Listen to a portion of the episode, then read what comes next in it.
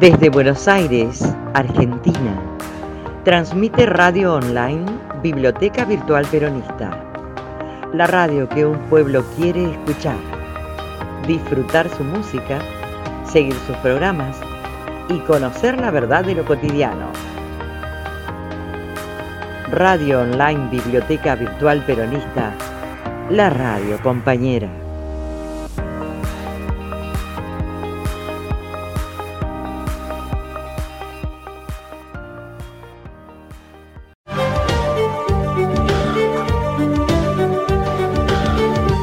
Esto no es noticia. Si esperás encontrar aquí la agenda que marcan los medios y las redes, te vamos a defraudar. Esto no es noticia.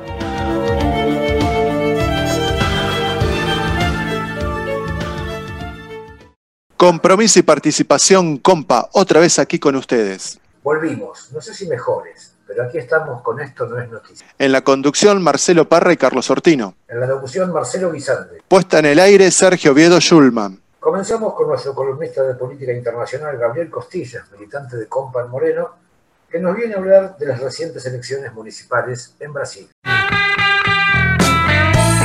Compromiso y participación. Compa. Hola compañeros de Esto no es noticia. Tal cual intuíamos la última vez, el nuevo presidente del Perú, Manuel Merino, fue protagonista principal tan solo una semana, ya que tras las crecientes movilizaciones y consecuentes represiones que dejaron dos jóvenes muertos y algunos otros desaparecidos, el domingo 15 de noviembre el mismo Congreso que lo entronizó lo obligó a renunciar para nombrar esta vez a Fernando Sagasti, uno de los diputados que se había opuesto a la destitución de Martín Vizcarra, algo más en sintonía con la opinión popular. Sagasti conducirá, esperemos, el proceso que lleve a las elecciones de abril. Pero mi columna hoy se traslada a Brasil, donde ese mismo domingo 15 de noviembre se llevaron a cabo las elecciones municipales. Más de 150 millones de electores escogieron los alcaldes, prefeitos y concejales, vereadores de los 5.568 municipios de Brasil. En las 95 ciudades más grandes, las que superan los 200.000 habitantes, se convoca una segunda vuelta si ningún candidato obtuviera el 50% más uno de los votos, balotajes que se realizarán el 29 de noviembre. Pocas conclusiones a nivel nacional pueden aventurarse a partir de unas elecciones municipales, donde los factores locales a menudo pesan más que los nacionales, pero mucho más en el caso de Brasil, cuyo sistema político es inmensamente fragmentario y se caracteriza por la presencia de poderes políticos fuertemente localizados regionalmente, con poquísimas estructuras partidarias nacionales como puede ser el Partido de los Trabajadores. Esto ha generado una gran cantidad de bloques parlamentarios con alianzas fluctuantes que han derivado en bochornos como el impeachment contra Dilma Rousseff en 2016 o que sean habituales traspasos de figuras políticas de un partido a otro, a veces pases entre partidos que en teoría tienen grandes diferencias ideológicas. Para dar un ejemplo, el actual presidente Jair Bolsonaro ha estado afiliado a nueve partidos diferentes a lo largo de su carrera política. No obstante, haremos un intento de hacer una lectura general de los resultados antes de analizar los comicios de las principales ciudades y ver ejemplos prácticos de esta multiplicidad de partidos. Si queremos ver a las municipales como indicio del clima político a nivel nacional, tomemos como ejemplo las municipales de 2016. Entonces ya se apreciaba el giro a la derecha y un creciente antipetismo en la sociedad brasileña. Allí ganaron el obispo evangélico Marcelo Crivella en Río de Janeiro y el empresario Joao Doria en Sao Paulo, que ahora es gobernador desplazando a Fernando Haddad del PT. En general, el partido de Lula y Dilma perdió muchas alcaldías en aquella elección. Las del domingo pasado son las primeras elecciones bajo la presidencia de Jair Bolsonaro, quien a pesar de que a nivel nacional goza todavía de una aprobación en torno al 40%, llegó a esta elección sin un armado partidario consolidado. Dato sintomático, se fue del Partido Social Liberal, por el cual llegó a la presidencia, para fundar un nuevo partido que aún no obtuvo aprobación del Tribunal Electoral. Bolsonaro indicó que no iba a intervenir directamente en las elecciones, aunque el sábado publicó en sus redes sociales una lista de los candidatos de partidos aliados a los que apoyarían las principales ciudades. Solo uno de ellos ha pasado a segunda vuelta. El mensaje fue eliminado el domingo por la mañana. Su hijo, Carlos Bolsonaro, ha conseguido ser reelecto como concejal en Río de Janeiro, pero con la mitad de los votos que hace cuatro años, cuando fue el edil de la ciudad más votado. Por otra parte, los alcaldes de derecha o centro derecha que han polemizado con Bolsonaro y apostaron por defender los criterios de los científicos para abordar la crisis sanitaria por el coronavirus han ganado en la primera vuelta con más del 60% de los votos. Esto ocurrió en Belo Horizonte, El Salvador y en Curitiba. Si bien puede advertirse un reflujo de la ola en favor de la extrema derecha, no ocurre lo mismo con el antipetismo, que permanece. Igual que le ocurrió a Bolsonaro, solo un candidato del PT en ciudades grandes pasó a la segunda vuelta, fue en Recife. En estos comicios se han destacado algunos jóvenes líderes de partidos de izquierda que están eclipsando la hegemonía del Partido de los Trabajadores y han conseguido llegar a segunda vuelta en capitales importantes.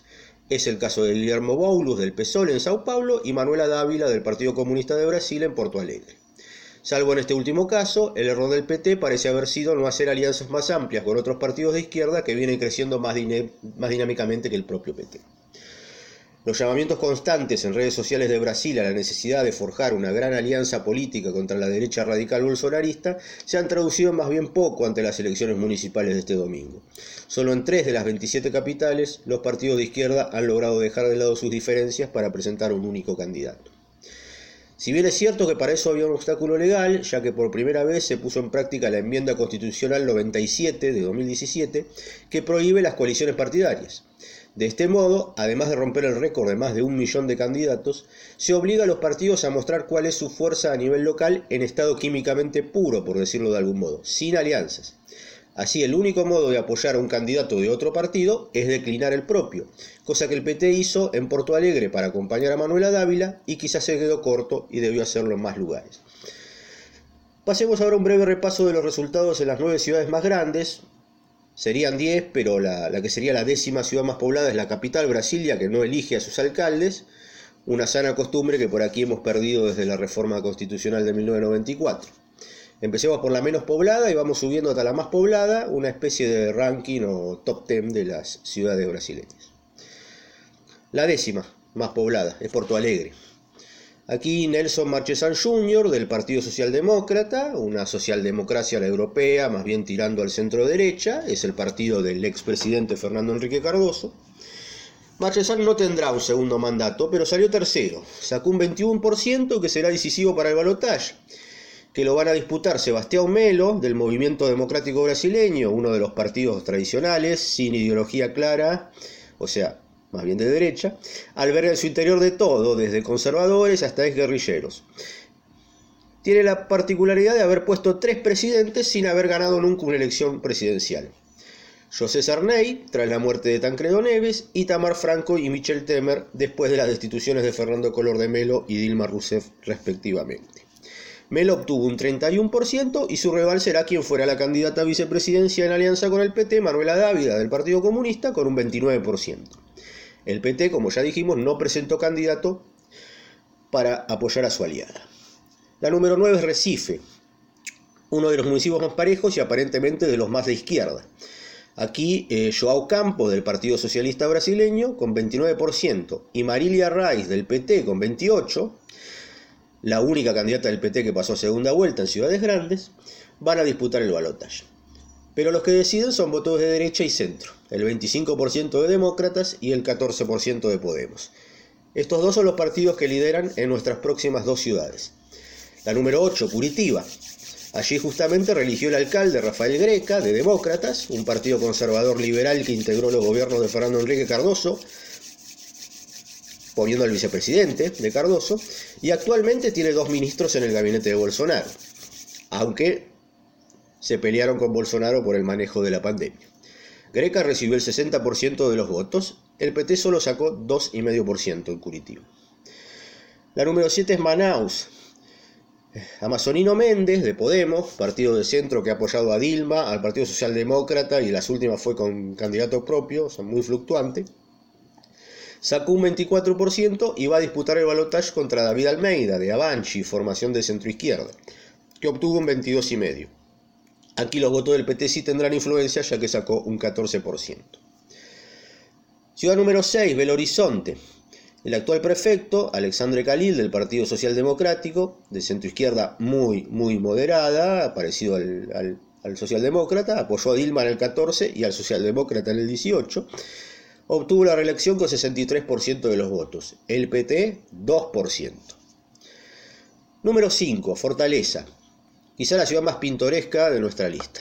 Aquí, Sarto Nogueira, del PDT, Partido Democrático Traballista, Es un partido miembro de la Internacional Socialista, fue fundado por, por Leonel Brizola, dirigente mítico de la izquierda brasileña, y que proclama ser el, heredero político de Getulio Vargas. Brizola era el, cuñado del expresidente Joao Goulart, que a su vez había sido ministro de Vargas.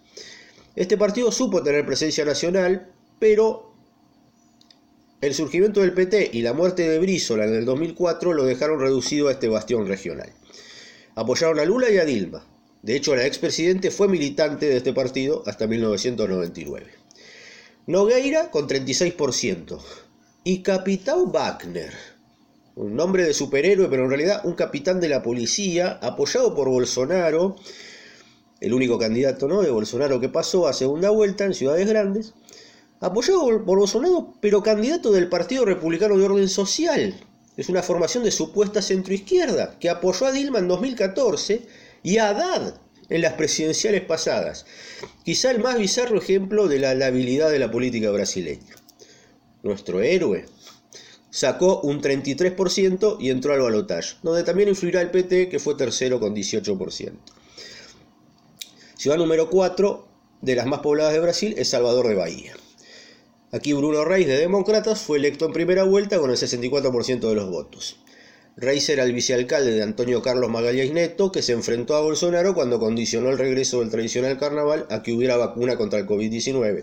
Segundo lejos fue el PT con 19%. Eh, la tercera ciudad, el tercer municipio más grande de Brasil es Brasilia, que como dijimos no elige prefecto porque es el Distrito Federal. Y vamos a las más grandes. La número 2, Río de Janeiro. El actual prefecto, el obispo evangélico Marcelo Crivella, que ya lo nombramos, y que pertenece a Republicanos, el partido de José Alencar, quien fuera vicepresidente de Lula, pero en las presidenciales de 2018 apoyaron al Partido Socialdemócrata, quedó en segundo lugar con 22% y corre riesgo de perder el cargo contra el también exalcalde y también de derecha, Eduardo Páez de Demócratas, quien obtuvo un 31%. La exgobernadora y actual diputada federal Benedita da Silva ya de 78 años, fue la candidata del PT y sacó un 11%. Y finalmente, la número 1, San Pablo. El actual prefecto, Bruno Cobas, socialdemócrata, encabeza con 33%. Cobas es un político de 40 años y en que, en que muchos ven el rostro de la renovación del Partido Socialdemócrata brasileño y que ha gestionado de forma responsable la crisis del COVID-19 en la ciudad y ha liderado las encuestas en todo momento. La novedad y sensación política del momento es quien será su rival en la segunda vuelta, Guillermo Boulos, del Partido Socialismo y Libertad, PSOL, que llegó a un 20%. El PSOL es una formación nacida en 2004 de una escisión del Partido de los Trabajadores que ha ido ganando tracción tras los escándalos de corrupción que afectaron al PT. Era también el partido de la concejal asesinada Marieli Franco. Boulos ya fue candidato presidencial en 2018, sacando apenas medio punto porcentual. Es un joven profesor de filosofía y dirigente del Movimiento de Trabajadores Sin Techo, una organización que lucha por el derecho al acceso a la vivienda a través de la acción directa, ocupando terrenos ociosos. Eh, en varias ocasiones, Boulos fue encarcelado durante los desalojos de esas ocupaciones. Fue notorio cuando ocuparon el departamento que el juez Moro atribuía a Lula da Silva para protestar contra la prisión del exmandatario, y es muy llamativo su estilo austero de hacer campaña, muy basado en las redes sociales y en recorrer los barrios a bordo de un humilde Chevrolet Celta, al mejor estilo Kisilov.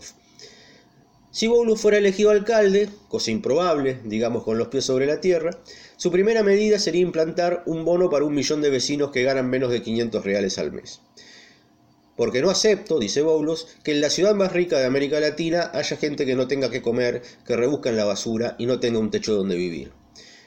Pero ¿quién le impide soñar que así sea? A nosotros, nadie. Con esa esperanza nos despedimos hasta la próxima vez. Compromiso y participación. Compa. En nuestra primera burbuja musical, Romina Serri canta su tema Que me lleven presa. Que me lleven presa por amarte tanto que me importa, que me importa, que me lleven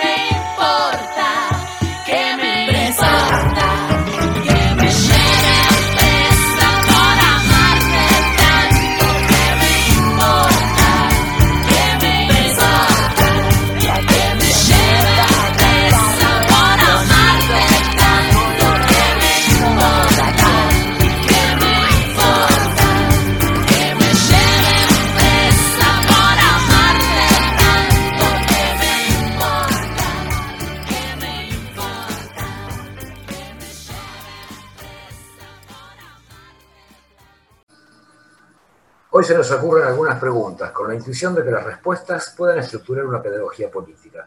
Preguntémonos entonces, ¿Cómo podría un gobierno cualquiera o cualquier organización política proyectar sobre la población una herramienta de participación, sin una política cultural que tenga como punto de partida la manifiesta desigualdad en el reparto de posibilidades de interesarse en lo político?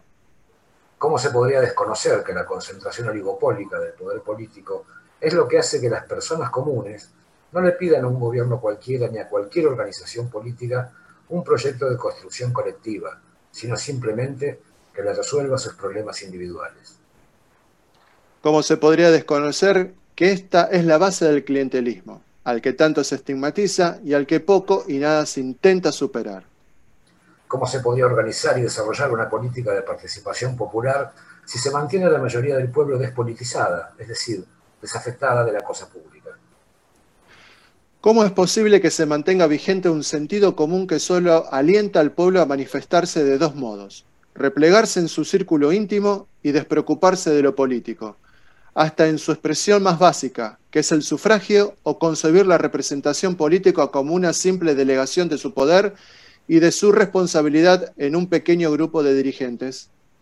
¿Cómo es posible que no se ponga en su plena dimensión que las personas somos seres fundamentalmente ideológicos y que la ideología no es otra cosa que una manera de concebir la realidad y actuar en ella, así, lisa y llanamente, sin contorsiones literarias? ¿Cómo es que se acepta sin chistar que la gente esté más preocupada por llegar a fin de mes, mantener o conseguir un trabajo, evitar los robos, que por ese palabrerío de la macroeconomía, la deuda externa y las elecciones, en síntesis, la política? ¿Cómo es que se soporta este reduccionismo que oculta que si no nos ocupamos también de la segunda serie de problemas, es decir, lo estructural, la primera serie, es decir, lo coyuntural, seguirá siendo igual o peor? ¿Cómo es posible ocuparnos de las dos cosas, de la política completa y descuartizarnos para transitar la antipolítica? ¿Cómo es que no caemos en la cuenta de que la conciencia política es el eje de cualquier transformación social y que esa conciencia no puede quedar atrapada al interior de una clase socioeconómicamente preconstituida? ¿Cómo es que no se puede explicitar el campo ideológico desde el cual se propone cualquier proyecto político? ¿Cómo es que no nos preguntamos todo esto y mucho más? Compromiso y participación. Compa. En nuestra segunda burbuja musical, Carolina Velázquez en guitarra y César Elmo en percusión nos traen el tema de Enrique Sinesi, Imágenes Naturales.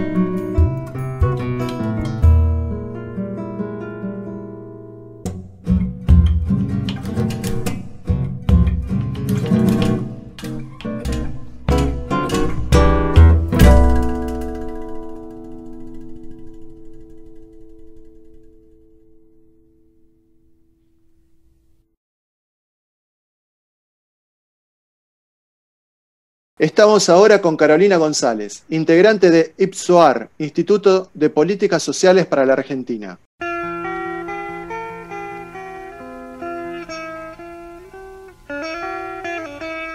Esto no es noticia.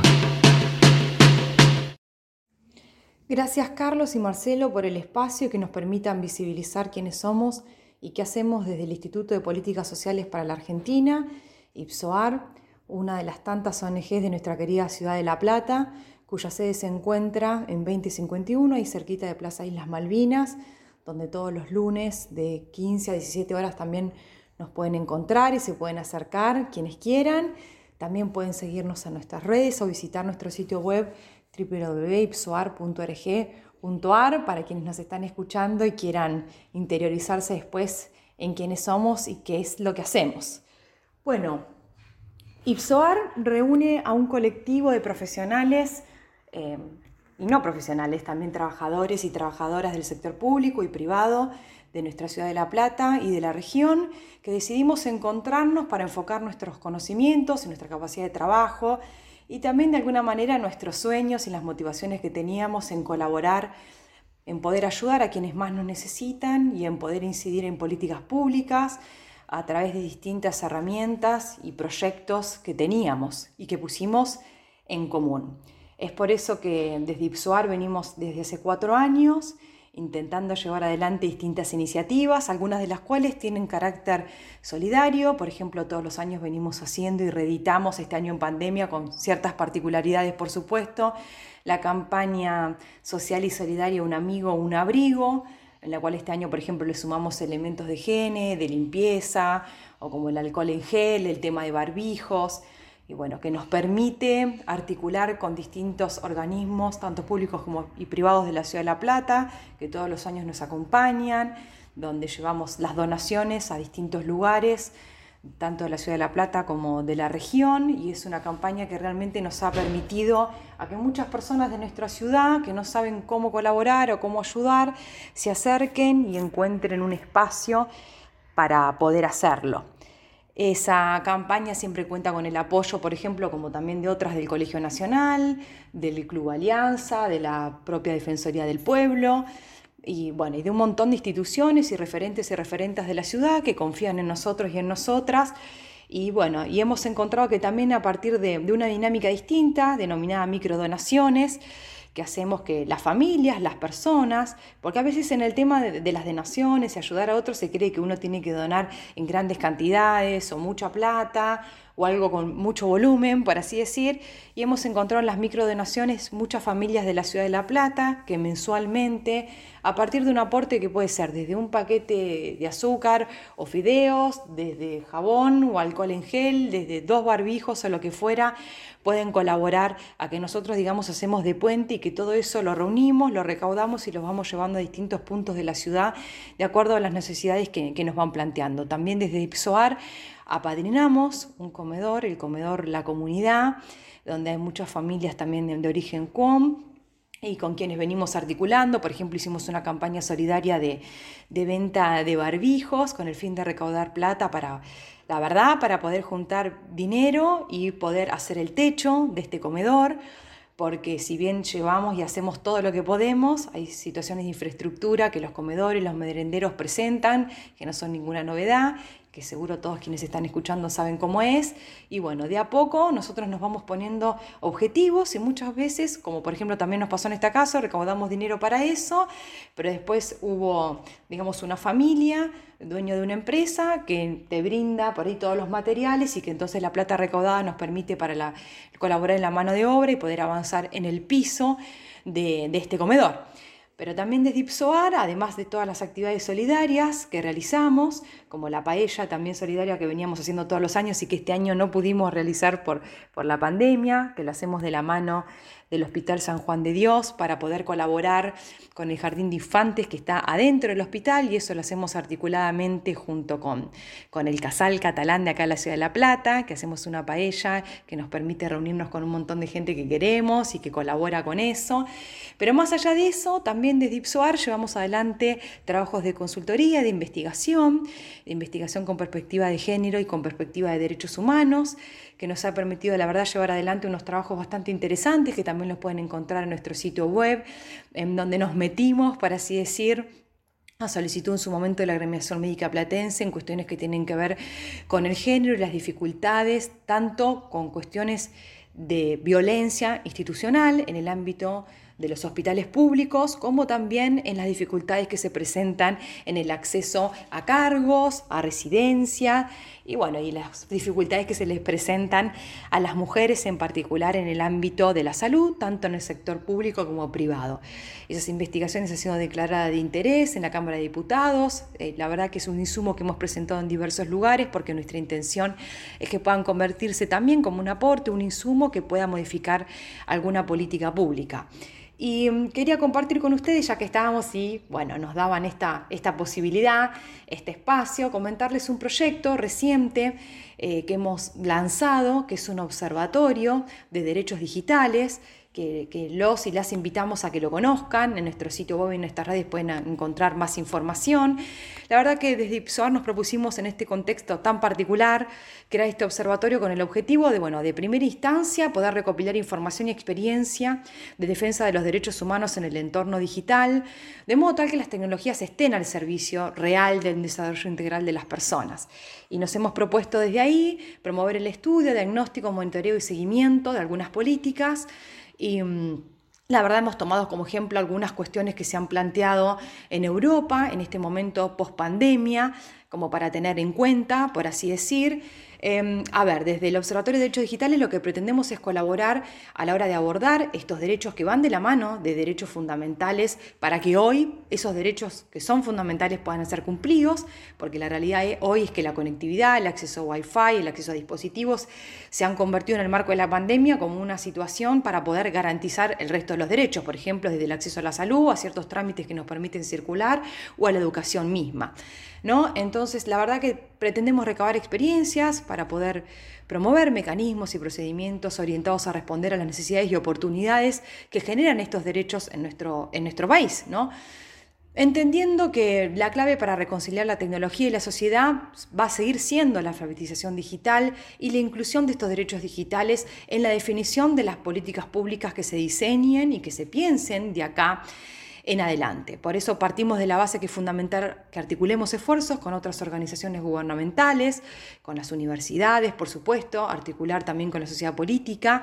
Y de esta manera hemos convocado también a otras, a la Universidad Nacional de La Plata y Hemos convocado también al Consejo Nacional de Coordinación de Políticas Sociales, donde está Victoria Tolosa Paz, como para poder articular y si van a nuestro sitio web o si visitan nuestras redes, se van a encontrar con una nueva iniciativa que hemos lanzado, se van a encontrar con un link que hay a una encuesta, un relevamiento que estamos haciendo en los distintos barrios de nuestra ciudad de La Plata, que tiene que ver eh, bueno, con el derecho humano en la conectividad. Esta iniciativa se llama Derecho Humano en la Conectividad, Relevamiento en el Gran La Plata sobre la brecha digital. Eh, y para nosotros y nosotras es muy importante que quienes puedan y accedan a ese link que, compartimos tanto desde las redes como desde nuestro sitio web participen porque estamos intentando eh, hacer, digamos, un mapeo de las zonas en donde está habiendo faltante tanto de acceso a dispositivos como de conectividad. Así que, bueno, les agradecemos muchísimo este espacio. Eh, la convocatoria. Creemos que es muy importante espacios como este para poder difundir sobre todo las actividades de organismos de la sociedad civil que intentan con mucho esfuerzo, desde la voluntad de quienes participan ahí, eh, poder colaborar y aportar algo eh, para que la verdad vivamos en una ciudad un poco más equitativa y haya una mejora en el acceso a los distintos derechos por parte de los y las vecinas de la ciudad de La Plata y de nuestra región.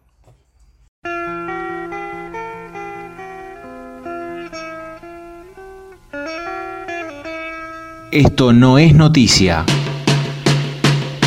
¿Qué tenemos ahora, Marcelo? Ahora tenemos una entrevista al diputado nacional Walter Correa, gentileza de la compañera Débora Bussolini, que nos transmite lo siguiente. Compromiso y participación. Compa. Buenos días, diputado y compañero Walter Correa. Débora Bussolini y Alejandro Contreras acá en el aire. Débora, Alejandro, bueno, buen día y muchas gracias por la comunicación. Bueno, eh, te podemos tutear, ¿no? Porque también somos compañeros, ya nos Sí, como no, compañera. Podemos. Bueno, y nos quedan 10. y nomás nos quedan 10 minutos y sabemos que estás en un plenario hoy con la juventud también de la... que sos secretario de la 13, Corriente Nacional 13 de abril, ¿verdad? Sí, sí, sí, la verdad que estamos acá con el, aire libre, con distancia social, pero discutiendo, debatiendo, estamos haciendo un ejercicio con los compañeros y las compañeras en, todo lo que significó y significa la carta de Cristina, bueno, estamos eh, trabajando ese tema, que, la verdad que con, mucha alegría. Bueno, eh, en el, bueno, tuviste, eh, hubo sesión la semana pasada en Cámara, ahora el martes nuevamente la sesión sobre el tema de las impuestas a, las grandes riquezas. Pero yo estaba viendo acá que vos has publicado que el otro día eh, presentaste ¿no? un repudio con el tema de la denominada mesa de enlace de las Fuerzas Armadas de Seguridad, ¿verdad? Sí, la verdad que, mira, esto una, una charla entre compañeros, ¿no? Eh, nosotros entendemos que hay un ataque sistemático, organizado, en menoscabar el, desenvolvimiento de la democracia en nuestro país. Yo entiendo con mucha humildad que hay todo un proceso de, golpe blanco, de, instalar eh, algunas personas y personajes, viste, nefastos, y esto de la mesa de enlace es parte de eso, ¿no? Parezcan estos individuos que incluso tienen responsabilidades institucionales, eh, queriendo representar paralelamente las Fuerzas Armadas. Y nosotros hicimos un comunicado, yo estoy en la Comisión de Defensa, soy el secretario, así que estuvo muy veloz la, la Comisión de Defensa y, y también orgulloso también el, del ministro que tuvo una capacidad de reacción y contundencia muy firme que logró que esta intentona se desarticulara en 24 horas. Eh, la verdad que eh, estos, estos personajes que como bien decís vos, nefastos, y que realmente siempre están en la oscuridad tratando de, de boicotear o de, o de armar alguna cosita para desestabilizar, para siempre continuar con esta con esto que lo hicieron en aquellos tiempos los milicos, ahora el poder económico en cierta parte también está al frente de esto y ojalá sea así como vos decís, Walter, porque realmente estos tipos no descansan nunca. ¿eh? No, no, a ver, mira, hay un, este, este avance fuerte en la región y también eh, la libertad criolla que hoy sale en contra de todo, porque la idea es menoscabar el sistema democrático, a ellos les da lo mismo ser funcionario de un gobierno totalitario, de un gobierno democrático o un gobierno dictatorial. Y entienden, desde mi modo de ver, de que el proceso de recambio generacional eh, hoy existe. Nosotros desde nuestra fuerza tenemos compañeros como Máximo Kirchner, como Axel Kicillof, como Mayra Mendoza, tenemos muchos compañeros para el recambio. Entonces, van a fondo porque entienden de que de que nosotros sí tenemos recambio y estos muchachos se han quedado en la historia y, quieren, digamos, que volver, entre comillas, de, la manera que dé lugar, ¿no? Totalmente. Bueno, y pasando un poco más a la parte, digamos, eh, digamos social, territorial, que comentes un poquito cómo se fue armando el tema de la corriente 13 de abril, ¿verdad? No, mira, nosotros entendemos que lo de 13 de abril es el, el 17 de octubre contemporáneo, por, por lo menos para algunos compañeros y compañeras, ¿no? Esa militancia peronista que acató el llamado de la responsabilidad y la solidaridad ante su conducción, que Cristina Fernández Kirchner, que fue un día memorable, histórico, en el hecho de marchar bajo la lluvia y después, bueno, ese, ese discurso de, de la compañera Cristina que, que nos, nos solicitó que levantemos las banderas. Y significa eso, ¿no? Y nosotros estamos en una construcción bastante horizontal, colectiva, y la verdad que nos está yendo bastante bien, no por nuestra capacidad organizativa, sino por la necesidad de, de muchos compañeros peronistas y compañeras peronistas en, en, en tener una organización y ser parte de una, y militar con, con, con, esta línea histórica que planteamos nosotros, que es Perón, Evita, Néstor y Cristina. Vienen con ahora, están teniendo plenarios en, en diferentes seccionales, ¿verdad? Sí, ojalá pudiéramos ir para allá, para, para Gese, porque tenemos algunos, algunos y algunas compañeras. Sí, eh, sí, tengo entendido que están en la costa, Mar del Plata, Miramar, hablo con los compañeros, te mandan saludos y muy poquito, vamos a hablar después en privado, en Gesell también, ya. Vamos sí, no, hay, ningún problema. Bueno, eso, eso, eso es importante, seguir organizándose. Y bueno, y para terminar, pues ya se va terminando el programa, algo breve sobre el tema del, del martes en, en, la sesión, ¿no? Que, que es el, el, proyecto que presenta Máximo, ¿verdad? Sí, mira, sinceramente como, como peronista, como militante y trabajador, muy orgulloso eh, levantar la mano a favor del pueblo, del pueblo eh, en un aporte extraordinario solidario que, que también lo hacen en Europa. El tema compañera que en Europa no los que tienen grandes fortunas no están ideologizados como los que están aquí, ¿no? Pero es, es me parece que va a ser un día sumamente importante y también una cuestión bisagra donde nosotros nos damos cuenta de que, con unidad, con este frente de todos, todas y todos, podemos, podemos avanzar, podemos lograr objetivos para la felicidad de, nuestro pueblo en este momento tan difícil que estamos atravesando por la pandemia, ¿no? Totalmente. Bueno, Walter, eh, muchísimas gracias. Eh, bueno, saludos hay a varios compañeros desde, desde GESEL que están ahí en el plenario con los jóvenes. Y bueno, y estamos en cualquier momento sacándote de nuevo al aire con un poquito más de tiempo. No, no, yo les, agradezco un montón y que tengan buen fin de semana y bueno, preparémonos para acompañar eh, el Parlamento del Pueblo, votando para el pueblo el día 17 de noviembre, un día tan emblemático para los peronistas que el significado y el resultado de 18 años de lucha, resistencia en, la vuelta de Juan Domingo Perón. Totalmente. Es más, Walter, ¿sabes? Nosotros, yo pertenezco, viste, a la corriente del Frente Barrial de CTA, de la Germana Abdala, y, y juntamente con diferentes agrupaciones este, eh, y diferentes eh, compañeros y compañeras armamos la agrupación 17 de noviembre, justamente para en conmemoración de ese día tan especial que tuvimos y que tenemos que seguir levantando. Es así, es así, compañero. Te, te- Fuerte abrazo. Fuerte abrazo y que tengan un buen fin de. Bueno, muchas gracias, compañeras y compañeros. Compromiso y participación. Compa.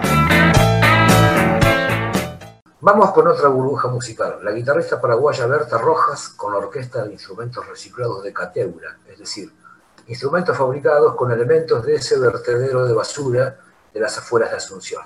El tema que vamos a escuchar lleva por nombre Tambino Josefino, del compositor costarricense Edín Solís.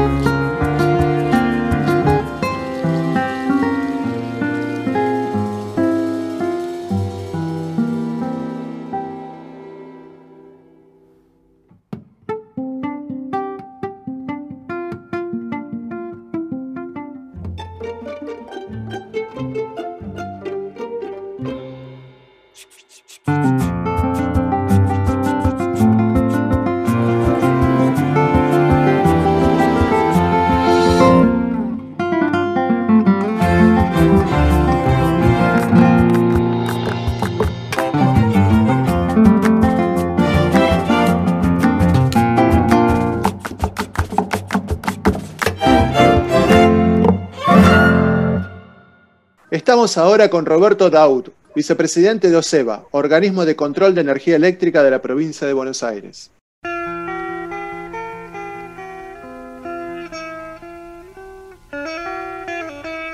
Esto no es noticia. Bueno, buenas tardes Carlos. La idea, bueno, es contarte un poquito con lo que nos encontramos cuando llegamos al organismo de control, luego de, los últimos cuatro años de, gestión o de otra gestión. Y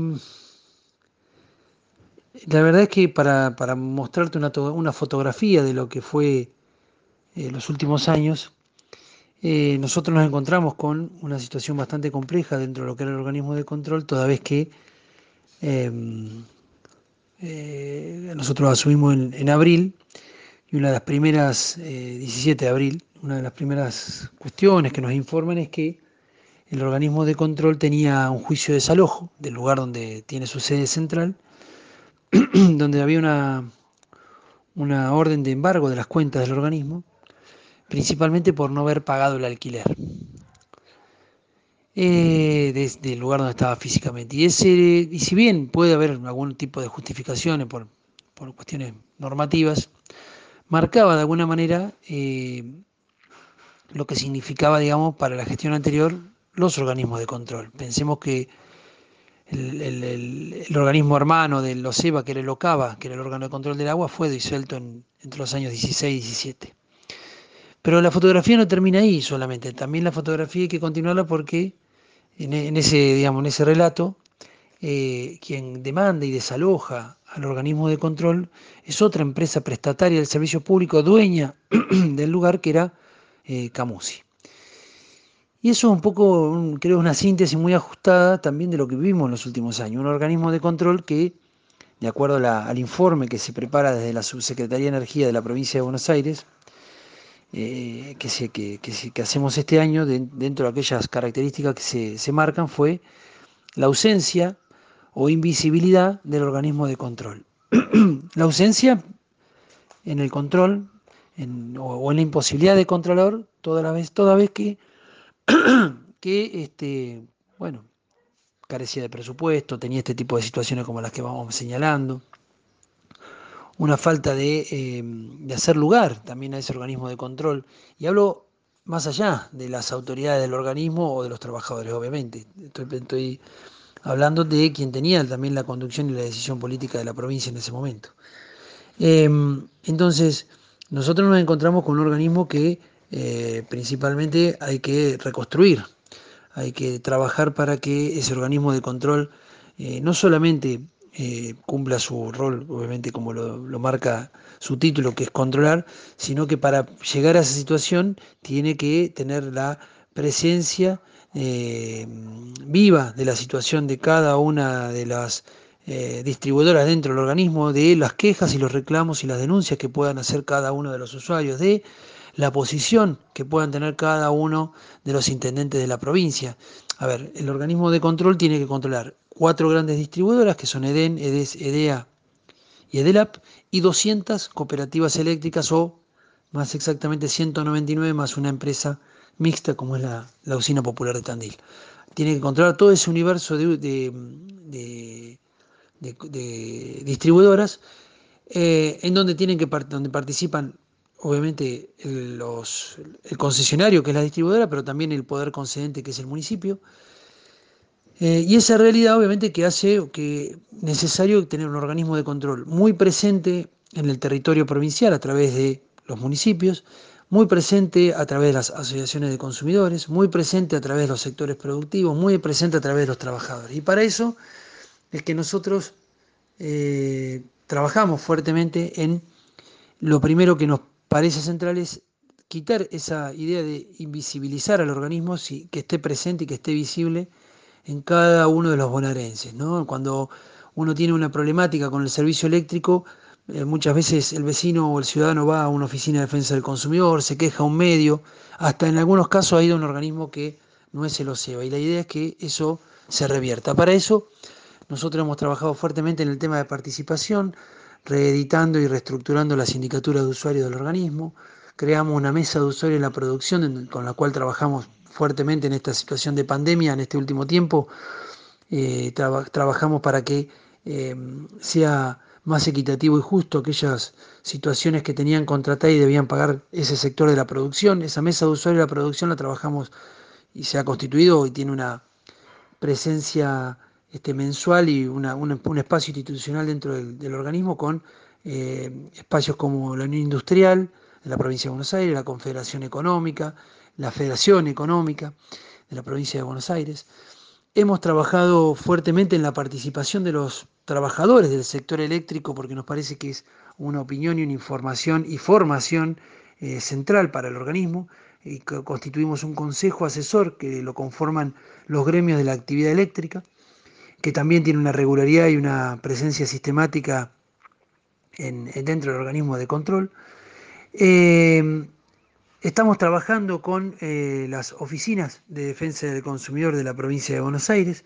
En la provincia de Buenos Aires hay 104 oficinas de defensa del consumidor que reciben denuncias, reclamos, ponen la oreja al usuario permanentemente del servicio eléctrico y para nosotros es sustancial que esa información que ellos reciben la podamos también nosotros tener dentro del organismo de control para poder controlar y tener la problemática dentro, del organismo. Eh, trabajamos en un, acuerdo marco con el sector vulnerado o vulnerable de, los usuarios como son los electrodependientes, trabajamos en un convenio con la Asociación Argentina de Electrodependientes con la idea principal de tener, eh, eh, digamos, la problemática de distintos sectores, o porque no solamente la problemática, sino también la propuesta de trabajo de distintos sectores para mejorar y controlar al servicio público. La idea del organismo, como te venía contando, tiene que ver con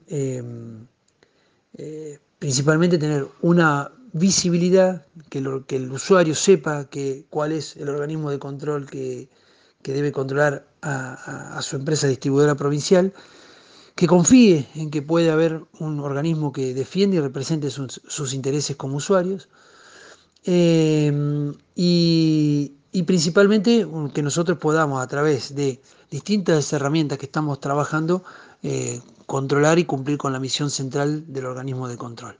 Eh, como por ahí te lo adelantaba, nosotros realizamos un, trabajo, un diagnóstico principal en donde obviamente lo que observamos, aparte de lo que todos ya sabemos, vinculados al, tema de eh, los aumentos tarifarios, cómo se dieron, digamos, la, posición de, eh, de, de, haber, de haber salido de una situación favorable las empresas del servicio público, en cuanto han capitalizado, han distribuido dividendos eh, importantes y creo que en correlación a lo que ha sido otorgado le ha sido eh, exigido poco eh, en cuanto a las inversiones, cosa que ha quedado plasmado en la última revisión que realizó el gobierno anterior con las empresas y que nosotros de alguna manera tenemos que revertir porque principalmente lo que nosotros queremos que haya un servicio de energía eléctrica accesible, universal, eh, con tarifas justas y razonables y que eh, haya un servicio público que sea que, bueno que se caracterice por su sustentabilidad. Eh, con esos principios creemos que los derechos de los usuarios es un es central en este en esta gestión que nosotros llevamos a cabo. La presencia del Estado como concedente o como en el caso de los municipios de la provincia o como en aquellos municipios que son eh, que, tienen la, la, digamos, la, recepción del servicio eléctrico, creemos que tiene una, una voz fundamental dentro del organismo y obviamente el sostenimiento del servicio público eh, por, todo lo que representa no solo para el usuario residencial, sino también para el usuario productivo, este, que esté digo, dentro de las prioridades y de la agenda permanente de nuestro organismo de control.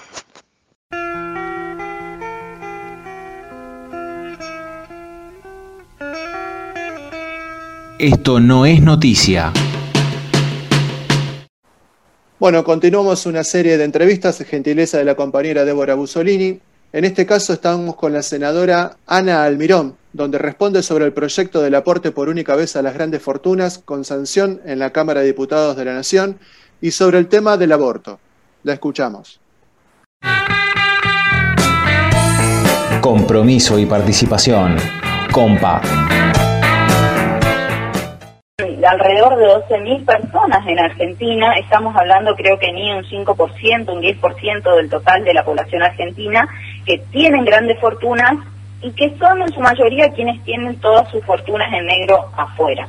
Entonces, en ese marco le estamos pidiendo un mayor esfuerzo a quienes más tienen para volcarlo justamente en el IFE. Hoy vemos que la oposición reclama muchísimo, eh, no solamente eh, mayores recursos para nuestros jubilados y para el IFE, hoy nos dicen por qué no está asegurado todavía en el presupuesto el IFE. Y porque realmente cuando nosotros estamos presupuestando un, estamos hablando de un presupuesto con reactivación económica, no queremos que las familias cobren el IFE, lo que queremos es que realmente puedan tener trabajo en blanco, que cobren con eh, al menos un salario mínimo vital y móvil, con todos los derechos que implica un trabajador o una trabajadora. Ese es el cambio de paradigma que tenemos nosotros a diferencia de Cambiemos. Tanto se quejaban y nos decían a nosotros que éramos planeros en ese momento y nosotros hoy estamos hablando de una reactivación económica a través de la generación de empleo. En ese sentido también contarte, vos decís que a los jubilados siempre hoy le están poniendo como un fantasma que el cambio de fórmula los va a perjudicar. Mira, hoy nosotros tenemos de un trabajador activo, cuatro jubilados. Es más o menos lo que nos fueron explicando desde, desde la cartera del ANSES y del Ministerio de Economía. La verdad es que no es proporcional. Hoy un activo no puede mantener a cuatro jubilados. Por lo tanto, esa fórmula que se implementó en el año 2016-2017, la verdad es que en ese momento eh, trajo un detraimiento del poder adquisitivo de nuestros jubilados del 15 al 20%. Tuvieron una baja y una merma del 15 al 20% en sus ingresos. Ni hablar de que los medicamentos de la era de Mauricio Macri pasaron a cobrarse a nuestros abuelos. Ni hablar que los endeudaron con la tarjeta argenta, porque ya la tarjeta argenta no era para que nuestros abuelos puedan tener mejores condiciones de vida a través de arreglar su casa, de cambiar el coche, de algunos casos hasta poder irse de viaje. En el último tiempo nuestros abuelos tuvieron que sacar créditos para poder pagar los servicios esenciales, para poder pagar sus medicamentos, para poder pagar la comida del día a día. Ese es el cambio que nosotros estamos haciendo. Estamos desendeudando a nuestros abuelos, cambiando la fórmula, entendiendo que vamos a tener cuatro trabajadores activos por un jubilado para que el jubilado pueda tener mayor ingreso y tener mejores condiciones de vida. En ese sentido es el que va nuestra economía y el que pretende el gobierno de Alberto Fernández. Cambiar el paradigma para que realmente tengan una vida digna. Bueno, eh, y senadora, y el otro temita era sobre el tema de la ley, de la ley del aborto legal y seguro. Eh, es así que se estaría entrando en cámara. escucho muy bajito. Que el otro tema sería el tema de la ley del aborto legal y seguro, que tenemos entendido que entraría en estos días en cámara para que haya sesiones extraordinarias y se trataría en, en diciembre. ¿Sería así? Creeríamos que sí, así lo ha anunciado por lo menos la Secretaría de Legal y Técnica de la Presidencia también entendemos que hay un, proyecto ya ingresado en la Cámara de Diputados, que es del cabildeo de, por el aborto nacional seguro y gratuito, que ya lo, como todos los años ya lo han presentado. Entendemos que en este marco el gobierno nacional está muy comprometido y también fue otra de las promesas que tuvo Alberto Fernández en campaña, entendiendo que hoy las mujeres necesitan eh, esta normativa. La verdad es que desde que nosotros eh, en el Senado se ha dado una sanción negativa en ese sentido. Muchas mujeres no dejaron de practicar ese aborto, el aborto sigue existiendo, entendemos que crea una desigualdad social porque hoy la que eh, lo puede hacer en forma clandestina y con mayores recursos, lo realiza igual pero con mejores condiciones sanitarias. Hoy nosotros pretendemos, porque estoy a favor del, de la, de la, del aborto legal, seguro y gratuito en condiciones sanitarias que se pueda dar, eh, entendemos que tienen que ser igual para todas las personas y en ese lado tiene que ser parte de una política de Estado, entendiendo que hoy nuestras chicas se mueren por no tener esa atención por parte del Estado. Así que esperamos esta, que ingrese, seguramente veremos si ingresa por diputado o por el Senado y daremos todas las discusiones. Eh, daremos todas las discusiones necesarias. Creo que también en cada una de nuestras provincias, yo te hablo desde la provincia de Corrientes, una provincia sumamente conservadora, una provincia donde la discusión del aborto todavía no está zanjada, ni siquiera estamos 20 años luz en la provincia de Corrientes donde ni siquiera tenemos hoy un protocolo del aborto eh, seguro para nuestras hijas que son violadas, algo que ya está incorporado en el código que es de 1924 que en el 2015 con el fallo FAL también se estableció que nuestras provincias deberían dictar un protocolo adherirse al nacional o hacerlo con un protocolo propio. Nuestra provincia ni siquiera tiene eso. De hecho, hace poco tuvimos una niña eh, de Montecasero en donde quedó embarazada tras producto de una violación y siguió adelante sin tener el mayor eh, los mayores las mayores atenciones tuvo un manoseo por parte de la justicia porque quiso judicializar el caso cuando no es una cuestión judicial judicial Así que en ese sentido Corrientes merece una discusión mucho más profunda porque estamos atrasados años luz de lo que viene pasando, tanto a nivel nacional en este sentido como viene pasando a nivel mundial. Creo que hoy las cuestiones del género, las cuestiones de las mujeres han atravesado el mundo, han atravesado cada una de las banderías políticas, son discusiones que tenemos que darnos porque no podemos quedar en el ostracismo del tiempo. Totalmente, senadora. Bueno, eh, la, la vamos dejándola. Muchísimas Gracias por, por darnos esta, esta nota para todos nuestros eh, oyentes. Sí, la verdad, senadora, fue bastante amplia y realmente fueron los puntos que realmente eh, queremos escuchar. Esto, lo del trabajo que, que están realizando en cada una de las cámaras y, y los proyectos que ya vienen presentando eh, a diario o, o sea, o en diferentes momentos. Así que le agradezco infinitamente y en cualquier momento quizás le, la vamos a volver a estar molestando. Bueno, muchísimas gracias a ustedes por permitirnos ser intermediarios y que realmente la ciudadanía pueda conocer e interpelarnos en las actividades que realizamos porque muchas veces no se visibiliza, sabemos que hay una concentración de la palabra también en algunos medios de de, lo que uno dice, así que agradecerles a ustedes por permitirnos eh, expresar cada una de las acciones que se vienen llevando adelante, que acompañando al gobierno hoy, acompañando desde la presidencia del Senado también, a Cristina, nosotros entendemos que estamos haciendo lo mejor para el conjunto de los argentinos y de las argentinas. Buen sábado, senadora. Buen día, buen fin de. Gracias. Gracias, igualmente. compromiso y participación. Compa.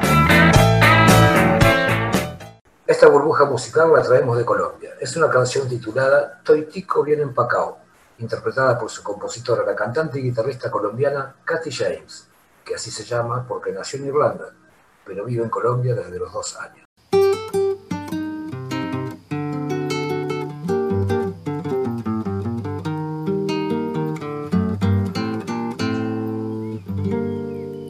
¿Qué tal su café? ¿Cómo estuvo su agua y panela? Qué buenas arepas las que prepara Doña Rubiela. ¿Qué tal el ajiaco con el frío de la mañana? Y el sabor de la papa que traje fresquita y de la sabana. Discúlpeme si interrumpo su desayuno. Para salir de las dudas es el momento más oportuno. Dígame usted si conoce la molienda el azúcar es solo una bolsa que le compran en la tienda. Cuénteme qué sabe de su tierra. Cuénteme qué sabe de su abuela. Cuénteme qué sabe del maíz. ¿O acaso ha olvidado sus antepasados y su raíz? Dibújeme el árbol del cacao. Mientras se toma ese chocolate con pan tostado Dígame su merced, ¿qué sabe del asadón? Es el que le trae a usted las sopitas al cucharón. Y cuénteme, ¿qué sabe de su tierra? Cuénteme, ¿qué sabe de su abuela? Cuénteme, ¿Qué sabe del maíz? ¿O acaso ha olvidado sus antepasados y su raíz?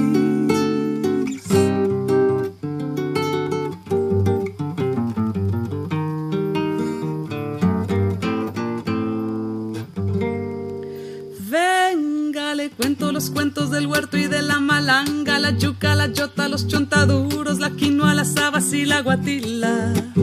Le tengo el guandú, las arracachas y la calabaza. Le traigo guineos, también chacha, frutos y unas papitas en la mochila. Ay, perdón, señor, por ser yo tan imprudente. Es que a veces me llegan estos pensamientos irreverentes. ¿Pa' qué va usted querer saber sobre el arao?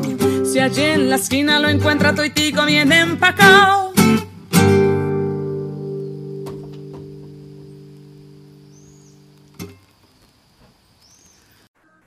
Constanza Chasco nos trae ahora sus reflexiones y ella misma nos dice quién es.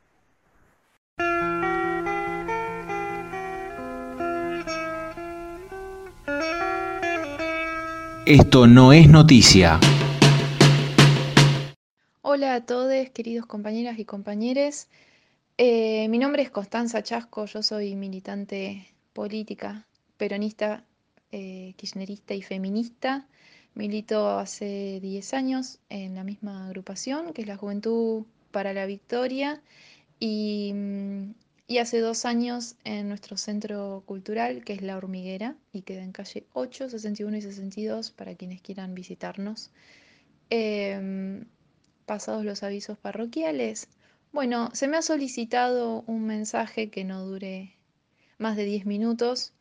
La única consigna es temporal, ese es el único límite y mm, quiero decir que en primer lugar eso me perturbó muchísimo. Estoy sin dormir, sin comer. Y así que bueno, eh, mi primera reflexión y bueno, ya que estamos, me pareció interesante jugar a la distancia con, con ustedes, con, con los oyentes y también con quienes conducen el programa, em, es acerca de, del tiempo. ¿Qué ha pasado con este tiempo loco durante la pandemia? Por un lado se detuvo, pero pareciera que se detuvo y cuántos esfuerzos hicimos para continuar en un principio con cierta eh, dinámica eh, que llevábamos cuando todo el tiempo dijimos que decimos que el tiempo no alcanza, que no nos alcanza el tiempo y de repente el tiempo sobró y se detuvo. Eh, ¿Qué hicimos en ese tiempo? Quiero preguntarles a ustedes, em, ¿qué noción nueva adquirimos del tiempo? Em, por otro lado, bueno, ahora pareciera que, las actividades se están empezando a reactivar. Creo que esto dejará sus huellas. Em, quiero decirles que en ese sentido, desde la hormiguera, hicimos eh, muchos esfuerzos para, para mantener el espacio, debido a que la cultura, la actividad cultural se detuvo, como tantas otras cosas. Eso trajo aparejados, en términos generales, muchos problemas para el sector cultural, para los trabajadores y trabajadoras de la cultura, para los gestores culturales, artistas, talleristas em, y para los centros culturales como el nuestro, como tantos otros de la ciudad de La Plata. En ese sentido, eh, hemos trabajado por, por eh, organizarnos, por mantenernos actives, por, por buscar de qué manera sostener económicamente el lugar, eh, los alquileres, los servicios, que eso no se detuvo. Em, en ese sentido también la demanda hacia, hacia el intendente Garro ha sido de generar políticas específicas para el sector y es una deuda que, que, te, eh, que tiene hacia el sector y creo que como militantes políticos tenemos una deuda pendiente de recuperar la ciudad de que sea gobernada nuevamente por el peronismo. Em, esas han sido las, las, luchas, las tareas que, en las que nos hemos encomendado, eh, siempre con el objetivo de mantener la organización eh, mantenernos activos de alguna manera y conectados por sobre todas las cosas. Bueno, este segundo tramo del mensaje eh, va dedicado a, reflexionar acerca de la militancia. Hace apenas unos días fue el Día de la Militancia Peronista y eso a muchos de nosotros nos, conmueve, nos convoca, nos hace celebrar y también reflexionar acerca de, este modo de vida que, hemos elegido. Eh, acerca de eso, eh, bueno, yo no sé si en este momento eh, pueda dejar una definición cerrada. Me parece más interesante convocar a la reflexión. Lo que puedo decir desde mi experiencia eh, es que es algo, es algo que enamora eh, y, que, nos compromete día a día y que no es fácil porque no es fácil eh, canalizar la propia voluntad de hacer cosas y canalizar otras voluntades de compañeras y de compañeros que se comprometen en, un mismo colectivo. Em, no es fácil administrar todo eso porque porque se tratan de las ganas, de las pasiones, de las, de las aspiraciones de muchas personas puestas en un objetivo colectivo, ¿no? De mejorar de alguna manera y de transformar un entorno a, partir de, de, una acción o de varias acciones concretas. Este, así que, además de decir esto de que no es fácil, eh, también quiero decir que es algo hermoso que, que lo colectivo es lo único que, que, creo yo que marca un norte, que nos recuerda cuál es el norte. Cuando uno dice que, el norte es la justicia social, no está diciendo una pavada, está diciendo que, más allá de todas estas cuestiones individuales, de egos que a veces aparecen y de eh, posibles mezquindades, el objetivo, el norte, es la justicia social, es mejorar la vida de las personas, es ir, eh, embarrarse y, encontrar todo aquello que, que, es una necesidad y que tiene que ser convertido en un derecho. Eh, y ya que, que, traigo con esto Evita, voy a traer también a Perón y a decir, eh, así como arrancaba al principio, reflexionando acerca del tiempo, la organización vence al tiempo y si queremos de alguna manera trascender eh, a partir de transformaciones sociales, eh, hay que organizarse, hay que involucrarse, eh, todos aquellos que tengan eh, un interés por mejorar las cosas, busquen un colectivo en el que se sientan cómodos, si la primera vez no se sintieron cómodos, busquen otros, hay muchas organizaciones políticas que, que les van a abrir los brazos eh, y también me pueden mandar un mensajito y la hormiguera y la JPB también está abierta para todos aquellos que quieran sumarse a militar. Les mando un abrazo muy grande y un cariño muy, muy grande también.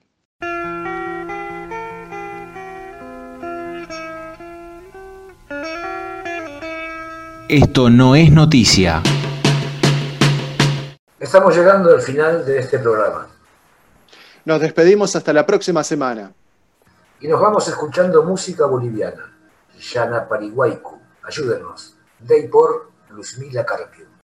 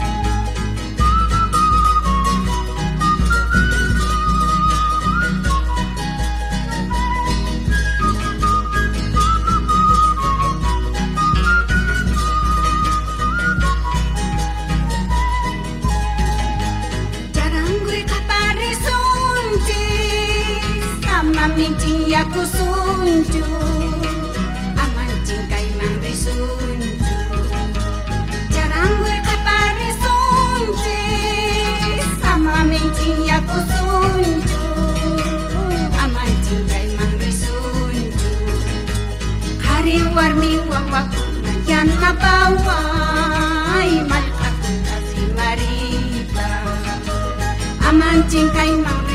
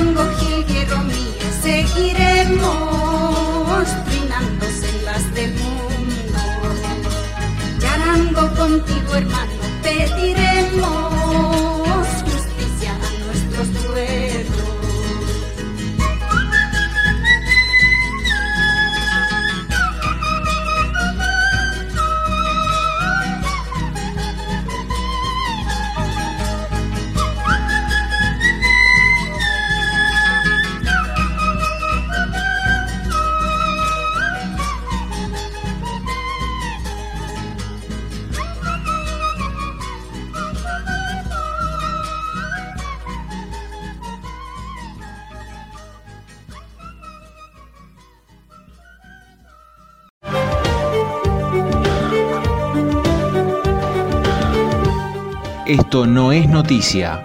Te avisamos que no encontrarías aquí la agenda que marcan los medios y las redes, y no te defraudamos. Esto no es noticia.